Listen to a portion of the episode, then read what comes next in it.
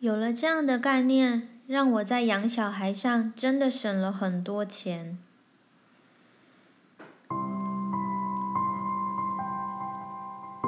嗨，大家好，我是玲玲老师，很高兴和大家在空中见面。今天我要聊的是年代与教养间的差异。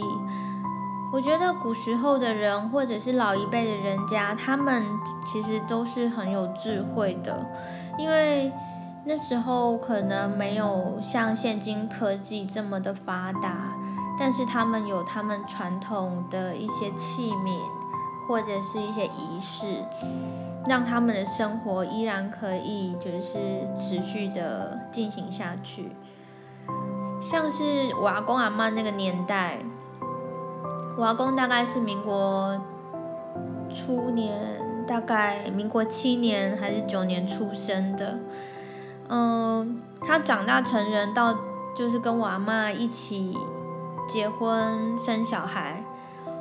他们那个年代可能比较已经大概接近日治时期或日治时期之后，那个时候其实电视、电话或者是摩托车都只是刚开始而已。一个家庭大概都八到九个孩子，普遍生的比较多。我们会很好奇说，那时候的医疗没有现在这么发达，卫生条件也没有这么的普及。妈妈的健康跟宝宝是如何被照顾起来的呢？我也会觉得说，那时候出生的孩子，现在长大成人，也就是我爸爸妈妈这一代，我并不觉得他们跟现代的孩子，或者是像我们这一辈的人比起来，会觉得很很没有，就会我会觉得他们相对之下是还蛮有能力的。那到底这这样的差异跟现代我们给宝宝的环境有什么样的落差呢？回想起来，我自己都会去回想我自己阿公阿嬷那个年代，他们那时候并没有像现在有什么那么科技的地垫啊，或者是餐椅啊，或者是背巾、婴儿床。椅呃婴儿用的一些桌椅，他们可能都还是很传统的藤编或竹编的一些一些用具，然后像汤匙啊碗啊，也不像说现在有很多特地设计给宝宝用的餐具，然后符合人体工学等等这些东西。可是爸爸和我爸爸那一辈的叔叔阿姨、姑姑，他们也都是这样子长大的，而且我觉得他们不比现在我们这一代的人养起小孩的样子来的差，我反而觉得他们长得很不错。所以当我在养我的孩子的时候，我也都会一直反思在那个年代跟现在的差异，因为像我自己可能。在养小孩的过程当中，看到琳琅满目的物品啊，你只要走进婴儿用品店，满满的都是为了宝宝设计的东西。我也会觉得说，这些我到底该不该买给我的宝宝？我脑波算是也是蛮弱的，我看着当然也都会觉得说，这东西感觉就就很适合啊。然后上网可能也有一堆婴幼儿用品的网站。我会觉得这个玩具可以促进宝宝的感觉统合，或者是那个餐具符合宝宝人体工学，那个餐椅好像可以让宝宝练习坐在上面，就是去学习用餐礼仪等等。我也会就是跟着团妈们一起团购，但就回过头来去思考，我们刚刚在讲年代间的差异这件事情。就是说，我会去思考这些东西真的必要吗？像我自己真的是买了餐具、餐椅，然后我后来又把它转卖掉，因为我会回想起这些以前，就是过去年代的生活之外，我也会去思考我在幼儿园里面带孩子有用到这么多这么保护的用品吗？其实也还好诶，一样就是小朋友的课桌椅，然后小孩就这样子吃饭，然后汤匙呢也不是宝宝，就是那那种安全汤匙，就是一个小汤匙，比较小只的汤匙而已。那你说孩子真的会因为这样子没有柔软的那个部分，然后导导致他受伤吗？好像其实也还好，因为你要想想，过去在没有这样子的产品发生之前，他们比较年幼的孩子也是这样子的在被喂食。那这些孩子他们造成口腔上的一些挫伤了吗？嗯，也许有吧，但是我自己是觉得，在我养了我现在这个孩子之后。我其实很努力的去评估哪一些东西是需要的，哪一些东西是不要的，包括玩具也是。现最近防疫时期，我也在想说很少带孩子外出，我甚至在想说我是不是要买个什么攀爬架，在家里面就是让他可以爬上爬下去，满足他的体能的一个欲望。然后光想到这里，我就上网一直在爬文。就是看不同的商店，然后怎么样的品质，它可以兼顾溜滑梯，或者是攀爬，甚至还有在攀爬的同时还还有一面木板，它是可以拿来当黑板或者白板去使用的。好像有很多功能在宣传上就是一体多用，然后甚至还外加了荡秋千，是不是很吸引人？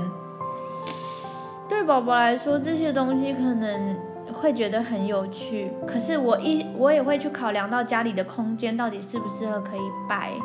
这样子的物品呢？然后想了很多，脑袋跑了很多的一些画面，然后跟思考的东西。我后来想到了一件事情，当初我在学校带孩子带幼幼班的时候，这些孩子玩什么？他们玩。一些比较原始的一些东西，包括连桌子、椅子都是他们的玩具。那他桌子、椅子也可以拿来建构，可以爬上爬下。那我就会去思考说，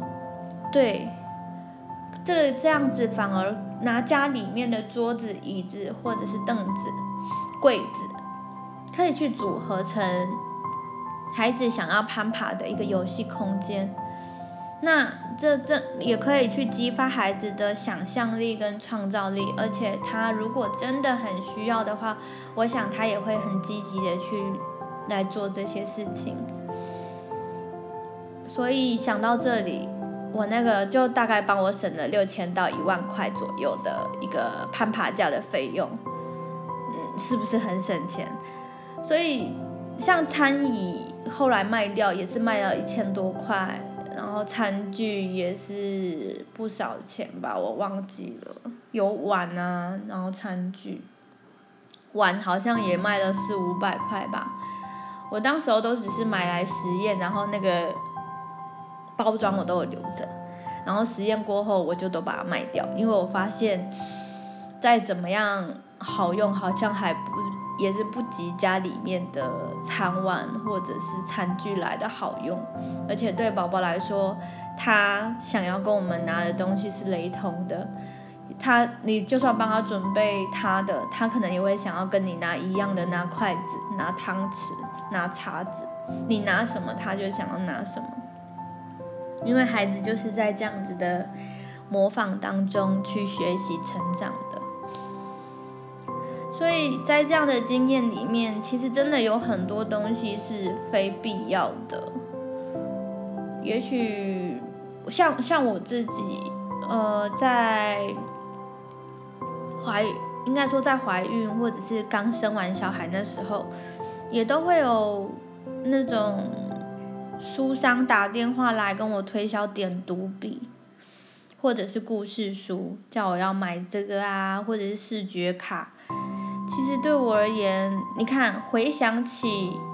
过去的那些年代，这些东西、这些产品是是存在的吗？其实这些都是还没有被发明的。从回过头来去想，那我也会去思考说，怎么样是适合宝宝，怎么样可以让宝宝发展得更好。就我自己在儿童的发展的认识来说，我知道孩子刚开始需要视觉上的一些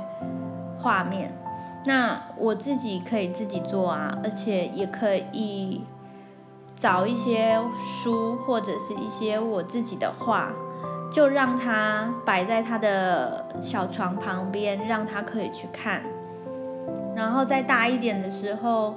我是放了把全自己我在用的那种全身镜横放，让他可以认识自己，就是让他可以看到自己的全身，可以认识他的每一个部位，尽量用很省钱的方式去达到。儿童发展符合他阶段的一个目标，然后也不会花费我太多的金钱。嗯，站在这样子的角度去思考，其实真的省了不少的钱呢。你看，一套视觉图卡多少钱？一套点读笔多少钱？嗯，或者是很多其他的。感统的玩具，我觉得孩子在这样子的地方式生活，其实我不觉得我的孩子缺乏的什么东西。像我现在孩子，他也很爱阅读，因为我们家其实有很多的书，是我以前，就说，呃，我在教孩子的时候，我也买了很多的绘本。那这些绘本就是他现在可以翻的书。然后他每天可能跟着我一起种植植物，然后还有煮东西，甚至现在也会开始洗碗。啊、大家可能不知道我的孩子现在年纪多大，他现在两岁四个月左右。嗯，他从大概七八个月的时候会站了。扶站的时候，其实那时候他其实就一直跟着我在厨房，我会让他就是在旁边看。他即使趴在，就是我我没有像大家一样去弄一个安全门，间隔厨房和客厅之间，因为我会希望孩子可以自由的找到我，所以。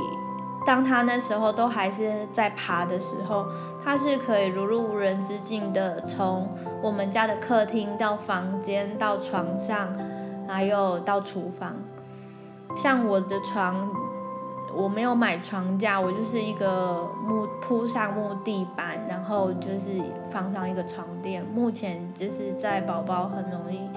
可能怕他跌伤的状况，我就是先以这样子为主，所以。我是设定设定了一个宝宝可以来去自如的空间，对宝宝来说，他可以的，可以在这样的空间自由的行动。像我自己在煮东西的时候，他可能就是在玩我收放的一些锅碗瓢盆，空空空空就在地上，然后再翻厨房的用品。用品架上面的东西拿下来，那我每次可能就是在结束之后就煮完东西，我就是再回头去把那些东西收拾好放回去就好。那这就是宝宝陪伴我的方式，他就这样慢慢长大，现在可以跟我一起在厨房做早餐，像今天早上我们一起煮了蛋饼，